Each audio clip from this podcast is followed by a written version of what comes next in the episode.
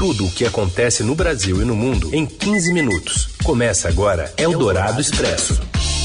Olá, sejam todos bem-vindos a mais uma edição do Eldorado Expresso, sempre trazendo para você as principais notícias no meio do seu dia pelo FM 107,3 da Eldorado, também para você ouvir pelo aplicativo, novo aplicativo da Eldorado, ou pelo nosso site, para quem está ao vivo com a gente neste momento, ou também podcast, porque esse programa vira podcast, pode ser ouvido em qualquer horário.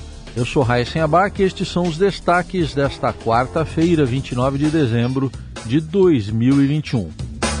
Laboratórios apontam alta da Covid em meio ao apagão de dados do governo, enquanto o ministro Marcelo Queiroga volta a falar em prescrição médica para vacinar crianças.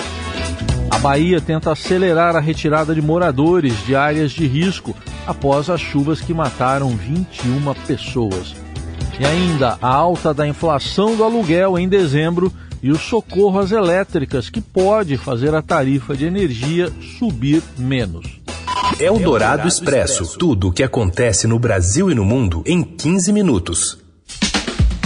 O ministro Marcelo Queiroga afirma que governadores não são médicos, nas palavras dele, ao comentar a decisão dos estados de não pedir prescrição médica para vacinar crianças contra a Covid. E as informações chegam de Brasília com a Júlia Afonso. Boa tarde, Júlia. Boa tarde, Heisen. O ministro da Saúde, Marcelo Queiroga, criticou estados e municípios que decidiram não exigir prescrição médica para vacinação de crianças contra a Covid-19. Os estados têm que se manifestar lá na consulta pública, né? Aliás, governadores falam em prescrição, prefeitos falam em prescrição e, pelo que eu saiba, a grande maioria deles não são médicos, né? Então eles estão interferindo nas suas secretarias estaduais e municipais. Na semana passada, após reunião entre os secretários estaduais de saúde, o Conselho Nacional de Secretarias de Saúde, o CONAS, divulgou uma carta de Natal às crianças do Brasil, na qual afirma que não pedirá o documento. A vacinação das crianças é um tema que enfrenta dura resistência do presidente Jair Bolsonaro e de sua base ideológica. Bolsonaro já entrou em conflito, por exemplo, com técnicos da Anvisa após dizer que divulgaria os nomes dos servidores que autorizaram a aplicação do imunizante da Pfizer em crianças de 5 a 11 anos. O presidente também já disse que as mortes de crianças por Covid não justificam a adoção de uma vacina contra a doença e informou que não vai imunizar sua filha Laura, de 11 anos. O ministro da Saúde tem se mantido alinhado ao presidente e hoje ele chegou a falar em liberdade na vacinação. Na manhã dessa quarta-feira, o ministro também declarou que a imunização das crianças é um assunto já pacificado. Ele citou uma recomendação do Ministério da Saúde e também uma consulta pública, essa consulta pública que o ministro se referiu, ela fala sobre a exigência da prescrição médica e a obrigatoriedade da imunização. Essa iniciativa não é usual e foi criada em um formulário fora das plataformas do governo federal, que chegou a apresentar uma estabilidade e tinha perguntas dúbias, não tinha validação de dados como CPF, por exemplo. Apesar da postura do ministro Queiroga alinhado ao presidente Bolsonaro, a Secretaria Extraordinária de Enfrentamento à Covid-19 do Ministério da Saúde elaborou uma nota técnica em que reforça a segurança da aplicação das vacinas nas crianças. Eldorado Expresso. Um dia após recepcionar o presidente Jair Bolsonaro em São Francisco do Sul, em Santa Catarina, o deputado federal Coronel Armando, do PSL, informou que está com Covid. O parlamentar recebeu o chefe do executivo na segunda-feira e ambos pousaram sem máscara para uma foto. Armando disse ter alertado o presidente sobre o diagnóstico.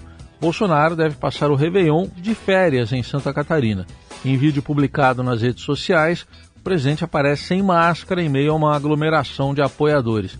E na mesma entrevista do ministro Marcelo Queiroga da Saúde, da qual vimos um trecho há pouco, ele bravo com os governadores, ele disse que falou com o Bolsonaro e que está ótimo, né, que Bolsonaro está ótimo e minimizou o encontro com o deputado, afirmando que, as palavras do ministro, contato com pessoas que têm Covid, todos nós temos. Eldorado Expresso. E em meio ao apagão de dados do Ministério da Saúde, que sofreu, diz ter sofrido um ataque hacker neste mês, farmácias e laboratórios tem identificado alta de casos de Covid-19 e de gripe nos últimos dias. Com o avanço da variante Omicron do coronavírus, mais contagiosa, a falta de monitoramento mais preciso preocupa especialistas.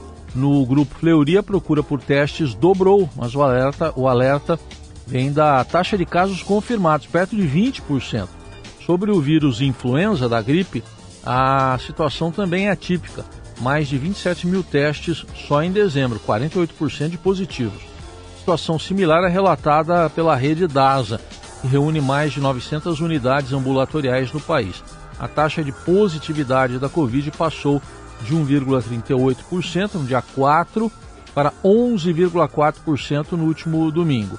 Dados levantados pela rede indicavam cerca de 20% de predominância da nova cepa Omicron na primeira quinzena do mês. O predomínio é apontado também no monitoramento de variantes do Albert Einstein, no qual representa 61,1% dos casos nos últimos 30 dias. Em nota, o Ministério da Saúde informa que as plataformas para registros de dados de infectados e vacinados, como o ESUS notifica, o SIPNI, Sistema de Informação do Programa Nacional de Imunizações, e o Conect SUS já foram restabelecidos na última semana.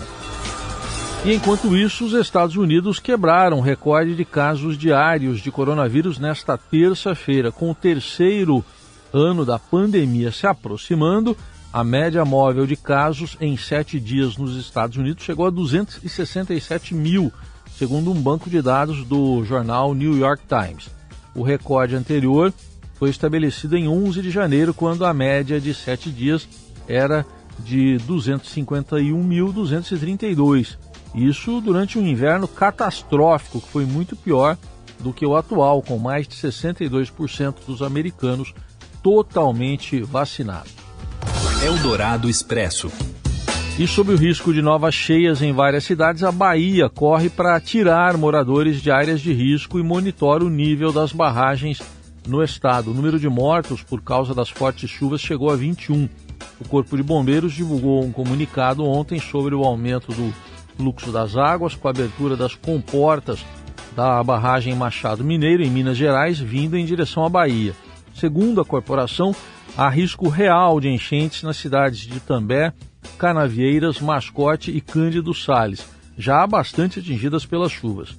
O comandante-geral da corporação na Bahia, Coronel Adson Marquezine, diz que de ser preocupante o volume de água nas barragens do estado, mas afirma que não há risco de rompimento. O trabalho para remover moradores é arriscado, pois além do perigo de o nível da água subir, as equipes lidam com a resistência daqueles que não querem deixar suas casas para trás. Parte alega medo de saques, caso o imóvel fique vazio. Outros descartam a chance de uma enxurrada causar uma tragédia. No estado, porém, já são 42 mil desalojados e 34 mil desabrigados desde novembro, quando começaram as fortes chuvas. Eldorado Expresso. Socorro financeiro bilionário ao setor elétrico, estruturado pelo governo Bolsonaro, deve evitar um tarifaço no ano em que o presidente pretende disputar a reeleição. O reajuste médio nas tarifas, inicialmente estimado em 21%, pode cair para 9,14%, a depender do valor da operação financeira. A projeção considera um financiamento da ordem de 15 bilhões de reais, como vem sendo aventado nos últimos meses.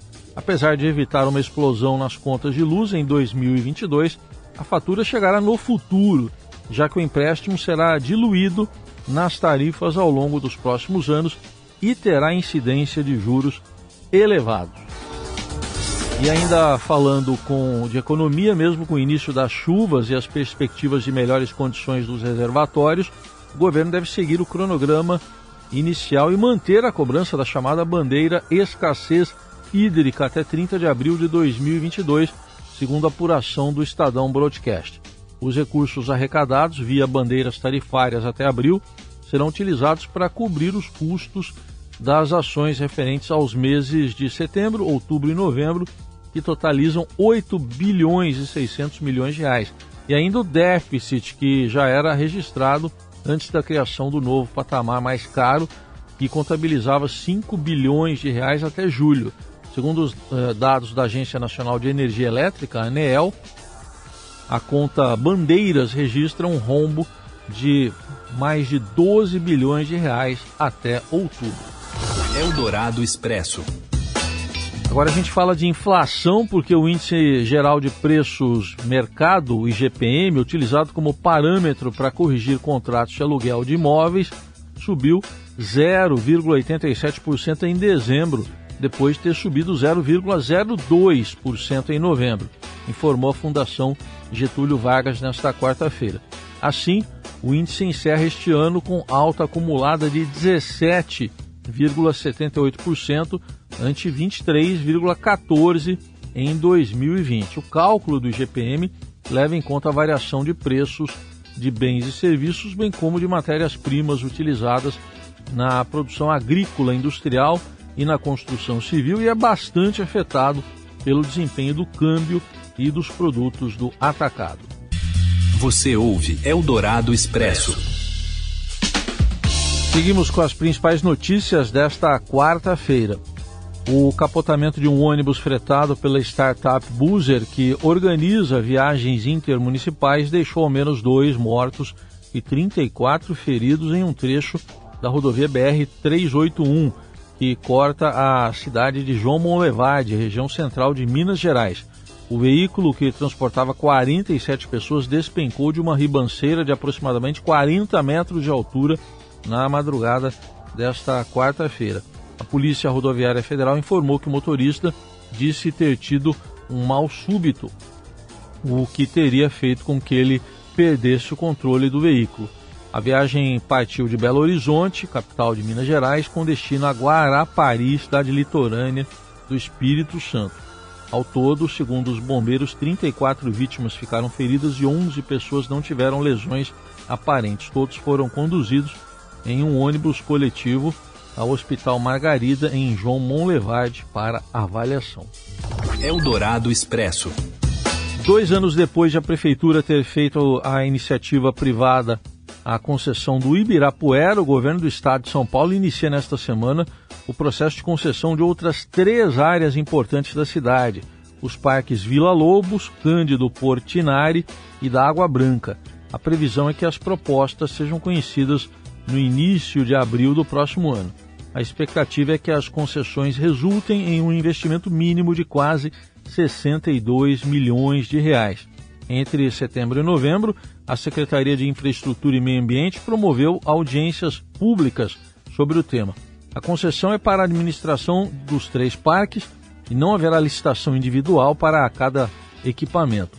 O prazo das concessões será de 30 anos, com direito à prorrogação deste período.